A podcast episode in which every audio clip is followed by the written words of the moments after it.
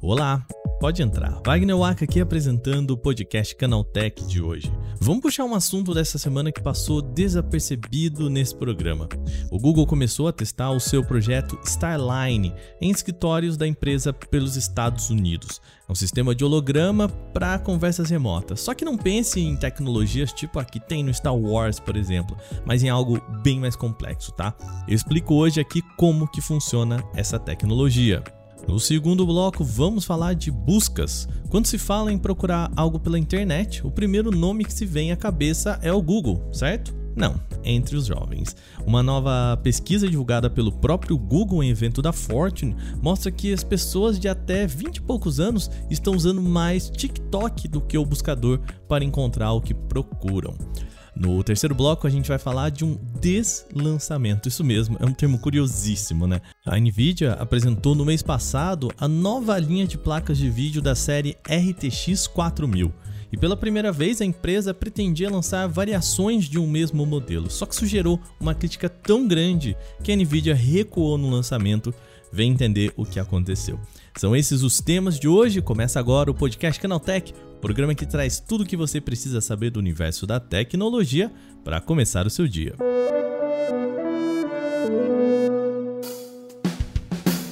Olá, seja bem-vindo e bem-vinda ao podcast Canaltech, o programa diário que atualiza você das discussões mais relevantes do mundo da tecnologia. De terça a sábado, a partir das 7 horas da manhã, a gente tem os três acontecimentos tecnológicos aprofundados aí no seu ouvido. E agora, de domingos e feriados, a gente tem também o nosso podcast de entretenimento Vale Play. Portanto, amanhã tem Vale Play aqui e o tema, ó, já vou dar um spoiler para vocês. A gente vai falar sobre Anéis do Poder, essa série sobre o universo de Tolkien que tá lá no Amazon Prime Video. E vamos aproveitar que hoje é sábado e pedir novamente para vocês aquela força, sabe?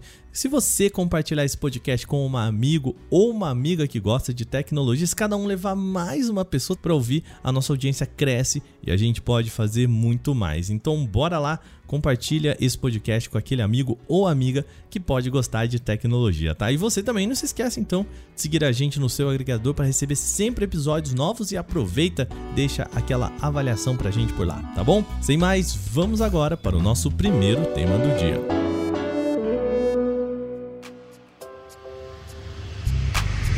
Começando o programa de hoje, então, falando de holograma. Pois é, o imaginário da ficção científica colocou na nossa cabeça que as tecnologias de holograma devem ser lançadas como acontece em Star Wars, Star Trek e outras obras dessa cultura de tecnologia, dessa cultura de ficção científica, né? A gente imagina aqueles aparelhos com feixes de luz saindo do chão, uma definição bem ruim e falhas na transmissão. Só que não é nada disso que o Google está testando com o seu projeto chamado Starline. A empresa compartilhou recentemente imagens e informações sobre o seu sistema que usa holografia. Por enquanto, ela está trabalhando com testes em diferentes escritórios seus pelos Estados Unidos. O número exato desses escritórios não foi revelado, mas a gente sabe que ela ainda não pode vender essa tecnologia, tá? A holografia do projeto Starline consiste em um grande aparelho, um pouquinho menor do que uma pessoa de estatura média. O conjunto é bastante complexo, tá? Porque você precisa captar a imagem e oferecer o holograma com bastante precisão. Para isso, o Starline conta com 14 câmeras para captação, 16 projetores de infravermelho, 4 microfones e duas caixas de som. E bom, eu não preciso nem dizer que é um projeto bastante caro, embora o Google não tenha informado o preço final dele. Mas 14 câmeras, 16 projetores, poxa gente, barato não vai ficar, né? O líder do projeto no Google, Jason Lawrence, explicou já em vídeo no blog oficial da empresa como que funciona a tecnologia.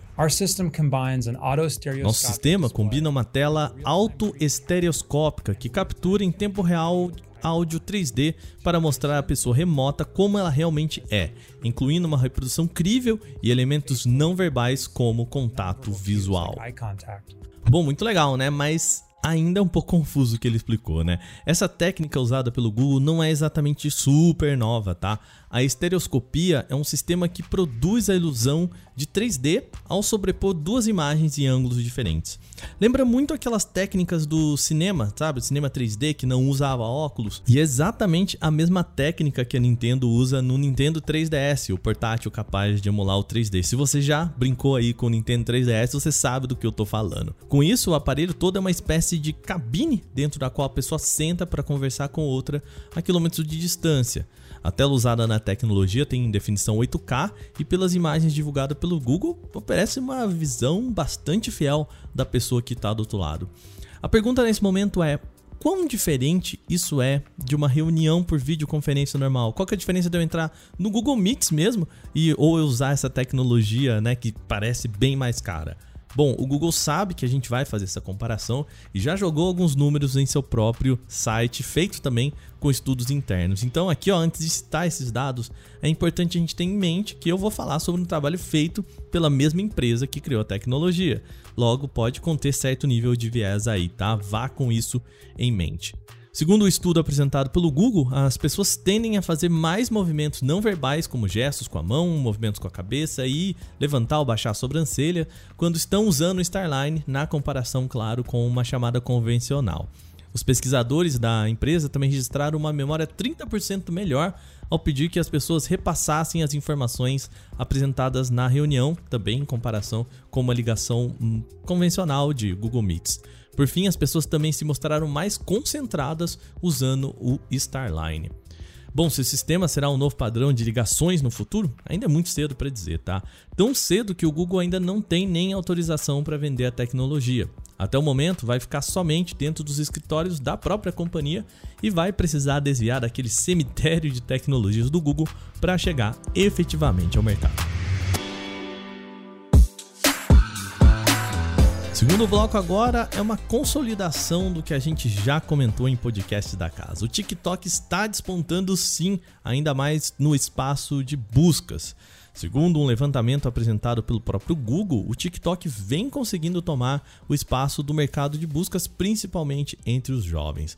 Os dados apresentados à revista Fortune no mês passado apontam que 40% dos jovens, ou seja, os nascidos no pós-2000, recorrem à rede social quando querem procurar por temas como restaurantes e produtos. Este é um feito bastante impressionante, tendo em vista a hegemonia do Google. Atualmente, gente, 90% de todas as buscas feitas mundialmente passam pelos serviços do Google. Para quem já é um ouvinte dos podcasts aqui da casa, isso não é exatamente uma novidade, né? No início de setembro, nós lançamos um Porta 101 exatamente sobre isso. Eu conversei com influenciadores de restaurantes e compras de produtos online exatamente sobre como eles são agora as novas buscas entre os jovens. O que os usuários e influenciadores comentaram é que o TikTok oferece não somente a curadoria do Google, mas também a experiência de compra. No caso de restaurantes, é possível ver vídeos dos pratos juntos a uma opinião recente do influenciador ou da influenciadora. Isso o Google tem bastante dificuldade de oferecer com a busca simples. Na época, nós entramos também em contato com o TikTok para saber se esse era um nicho forte da rede social aqui no Brasil. A companhia não revelou números, mas disse que a alta quantidade de vídeos, por exemplo, de visita a restaurantes na plataforma, ajuda a ter a dimensão de como a demanda entre o público jovem é realmente alta.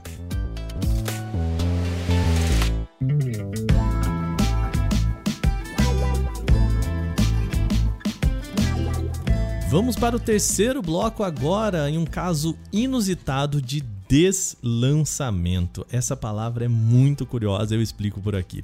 A Nvidia anunciou em setembro a sua nova linha de placas de vídeo da série RTX 4000. Até então, seriam três aparelhos nessa série. A mais potente a RTX 4090 e as duas versões da RTX 4080. Uma teria 12 GB de memória em VRAM e a outra 16 GB. A questão é que o lançamento de duas versões com o mesmo nome, como aconteceu com a RTX 4080, não é nada comum, tá? E essa escolha causou tanto estranhamento que a comunidade começou a criticar. A maioria apontava que o nome desse modelo deveria ser RTX 4070, para indicar que ela é menos potente que a 4080, como aconteceu com as outras linhas. A gente tem a 3090, a 3080 e a 3070, por exemplo, na antecessora. Por conta disso, a Nvidia anunciou então o deslançamento do modelo e foi assim mesmo que ela chamou esse fato, tá? No site oficial, a empresa disse que a versão de 12 GB não foi nomeada corretamente e por conta disso, agora só vai ter a RTX 4080 de 16 GB. Ou seja, ela cancelou o lançamento mesmo da versão de 12 GB. Vamos aqui trazer o posicionamento oficial da empresa. É o seguinte, abre aspas. A RTX 4080 de 12 GB é uma placa de vídeo fantástica, mas não está nomeada corretamente. Ter duas GPUs, ou seja, placas de vídeos, com a designação de RTX 4080 é confuso, fecha aspas. Eu quero fazer uma pausa aqui para dizer que esse texto foi feito pela própria Nvidia, mas nem parece que ela está citando uma estratégia que ela mesma aprovou para o lançamento dessas placas. Parece que ela está falando de uma empresa terceira, né? Ter duas GPUs com designação é confuso. Enfim, vamos seguir. Abre aspas. Portanto, estamos apertando o botão de deslançar a RTX 4080 de 12 GB. A RTX 4080 de 16 GB é incrível e está a caminho para o deleite de gamers em todo lugar no dia 16 de novembro. Se as filas ao redor de quarteirões e o entusiasmo pela 4090 são algum indicador, a recepção pela 4080 será demais. Fecha aspas. Portanto, agora a linha conta apenas com dois modelos, pelo menos por enquanto. E já tem até preço para o Brasil, tá? Segundo informações exclusivas do site Adrenaline, a RTX 4090 deve chegar ao Brasil custando 14.999 reais. A RTX 4080 de 16 GB deverá ser vendida por R$ 10.999. A versão de 12 GB já tinha também preço para cá, seria de R$ 8.199, mas ela foi novamente cancelada. Agora é possível que a Nvidia relance essa versão só com o nome correto, a RTX 4070, afinal o produto já está pronto. Só que isso ainda não foi oficializado. Agora terminadas as principais notícias de hoje, vamos para o nosso quadro Aconteceu também.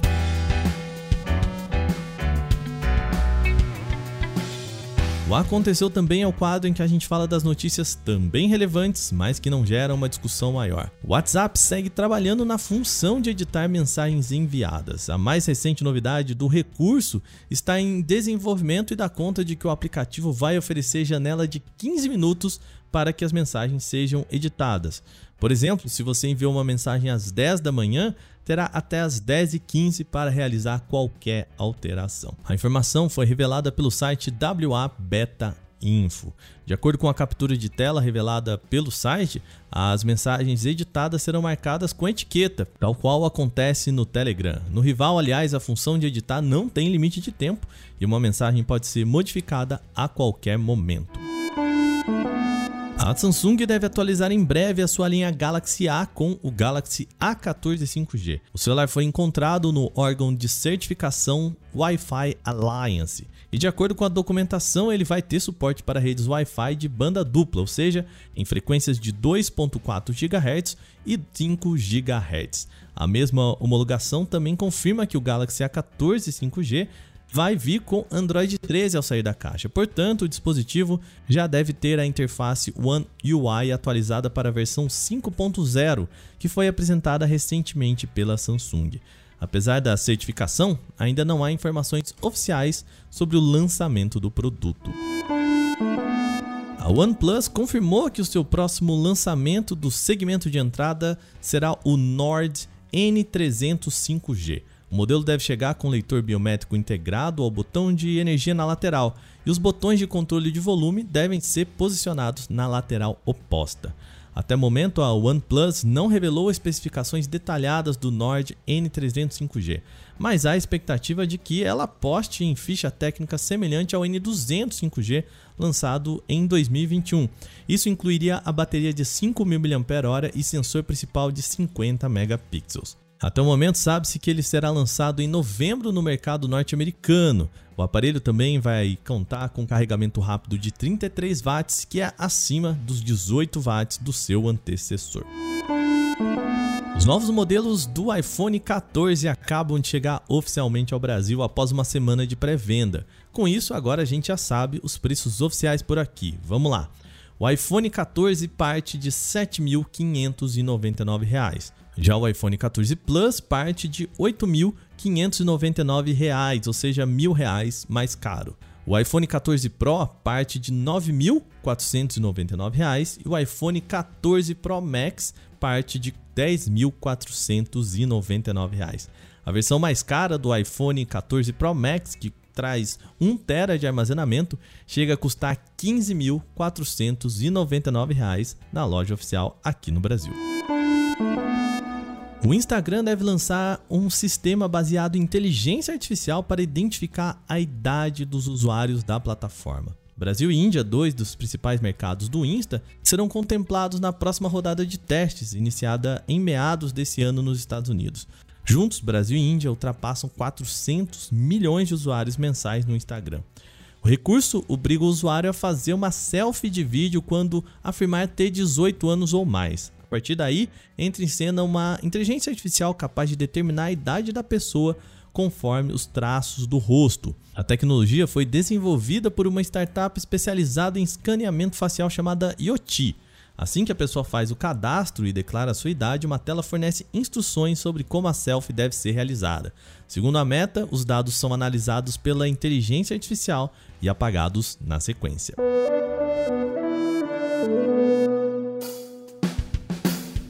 Bom, e com essas notícias, o nosso podcast Canaltech de hoje vai chegando ao fim. Lembre-se de seguir a gente e deixar uma avaliação em seu agregador de podcast se você utiliza um.